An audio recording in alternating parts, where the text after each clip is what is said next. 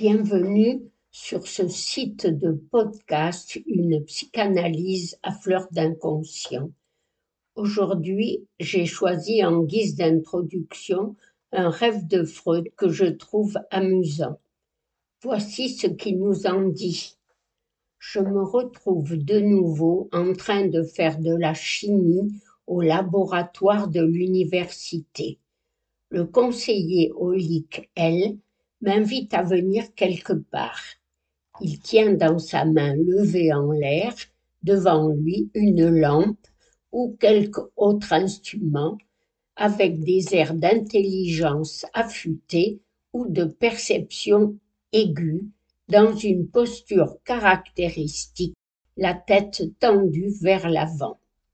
Il évoque l'événement de la veille qui a provoqué ce rêve le fait qu'il avait appris une mauvaise nouvelle, la suppression du lieu où il pouvait jusqu'alors donner ses conférences, et cela lui avait fait penser à ses débuts de jeune médecin où on lui avait refusé toute aide. Dans son interprétation, Freud décrit la façon dont ce conseiller holique porte la lampe ou la loupe et évoque par cette association la statue d'Archimède à Syracuse. Or ce monument célèbre le fait qu'Archimède avait pu mettre le feu aux voiles de toute la flotte romaine qui assiégeait la ville de Syracuse à l'aide d'un miroir incendiaire. C'est ce même objet que porte le conseiller Olique qui devance Freud. Sobrement, Freud interprète ce rêve, toute personne experte en interprétation du rêve devinera aisément que ni le désir de vengeance ni présomption de grandeur ne sont étrangers aux pensées du rêve. Le vernis de la civilisation est extrêmement fragile. Il se craquelle et se fissure dans le moindre de nos gestes de nos propos.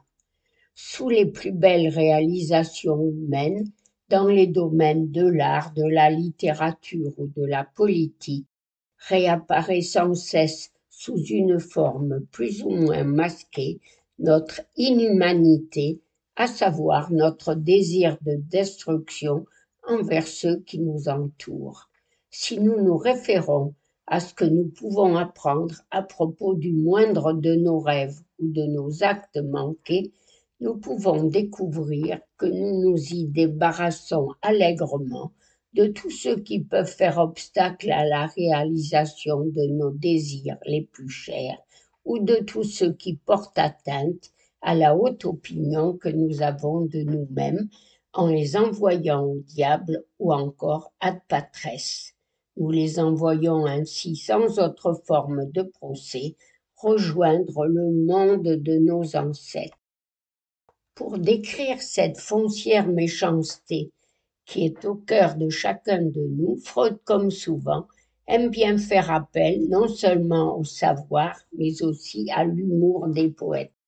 C'est ainsi qu'il citait Henry Heine dans une note de malaise dans la civilisation. Un grand poète peut se permettre d'exprimer, tout au moins sur le ton de la plaisanterie, des vérités psychologiquement sévèrement réprouvées. C'est ainsi que Henri Heine nous l'avoue. Je suis l'être le plus pacifique qui soit. Mes désirs sont une modeste cabane avec un toit de chaume, mais dotée d'un bon lit, d'une bonne table, de lait et de beurre bien frais, avec des fleurs aux fenêtres. Devant la porte, quelques beaux arbres, et si le bon Dieu veut bien me rendre tout à fait heureux, qu'il m'accorde de voir cinq ou six de mes ennemis pendus à ces arbres. D'un cœur attendri, je leur pardonnerai, avant leur mort, toutes les offenses qu'ils m'ont faites pendant leur vie. Certes, on doit pardonner à ses ennemis, mais pas avant qu'ils soient pendus. Freud évoque cette question de l'agressivité dans les relations humaines les plus ordinaires avec cette formule expéditive qui pourrait donc se passer de commentaires, l'homme est un loup pour l'homme. Il est sans illusion. On ne baigne pas avec lui dans les bons sentiments sirupeux. L'homme n'est point cet être débonnaire au cœur assoiffé d'amour, dont on dit qu'il se défend quand on l'attaque mais un être au contraire qui doit porter au compte de ses données instinctives une bonne somme d'agressivité. Pour lui, par conséquent, le prochain n'est pas seulement un auxiliaire et un objet sexuel possible, mais aussi un objet de tentation. L'homme est en effet tenté de satisfaire son besoin d'agression aux dépens de son prochain, d'exploiter son travail sans dédommagement, de l'utiliser sexuellement sans son consentement, de s'approprier ses biens, de l'humilier, de lui infliger des souffrances, de le martyriser et de le tuer. Cette tendance à l'agression, que nous pouvons déceler en nous-mêmes et dont nous supposons à bon droit l'existence chez autrui, constitue le facteur principal de perturbation dans notre rapport avec notre prochain. C'est elle qui impose à la civilisation tant d'efforts. Voici donc ce qu'en disait Freud dans Malaise dans la civilisation. Que croyez-vous que Freud propose comme solution, enfin plutôt comme façon de s'en tirer au mieux, comme un pis-aller? La réponse qu'il nous donne est surprenante. Une communauté ne tient ensemble par des relations d'amour que si elle peut trouver à l'extérieur des ennemis à détester contre lesquels elle peut exercer son agressivité et ses manifestations d'intolérance, en somme réussir à les dériver vers eux. Lacan a cette solution si pessimiste en oppose une autre, en apparence plus satisfaisante. Bien sûr, pour lui aussi, au cœur de l'être humain, existe ce que dans l'éthique de la psychanalyse, il appelle le lieu de la destruction absolue, ou encore l'être suprême en méchanceté.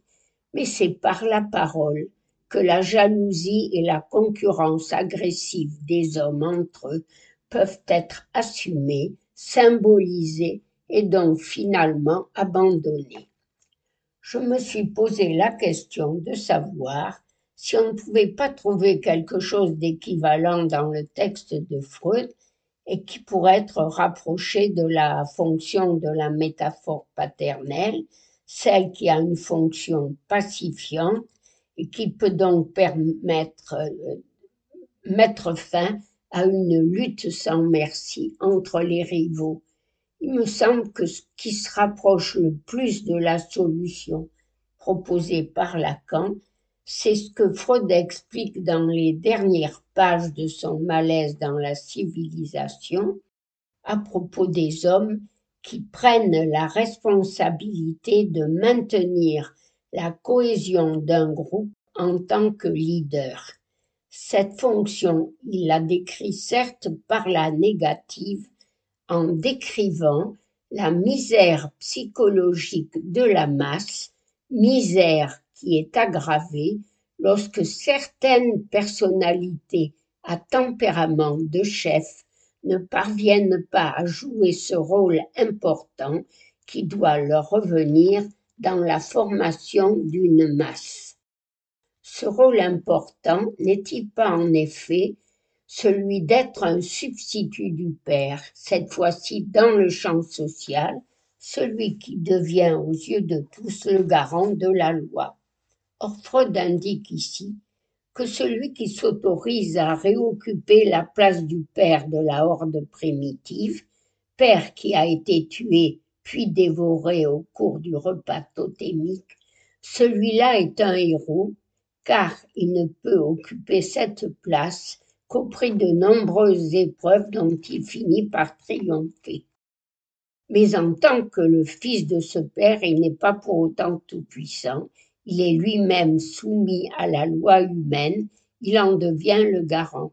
C'est ainsi la fonction de père symbolique qu'il devrait pouvoir assumer, non plus seulement pour le sujet, mais pour le groupe humain dont, il se trouve avoir, pris la charge, la lourde charge.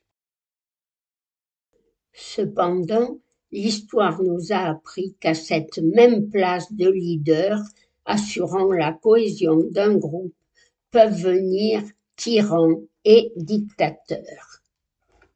Dans les dernières lignes de son malaise de la civilisation, Freud, pour s'opposer aux pulsions humaines d'agression et d'autodestruction, semble faire appel en dernier recours à la fonction de l'amour, mais on peut se demander si cet appel n'est pas désespéré, car on ne peut vraiment pas savoir qui finira par l'emporter de ces deux forces, celle de l'amour ou de la haine, de la vie ou de la mort.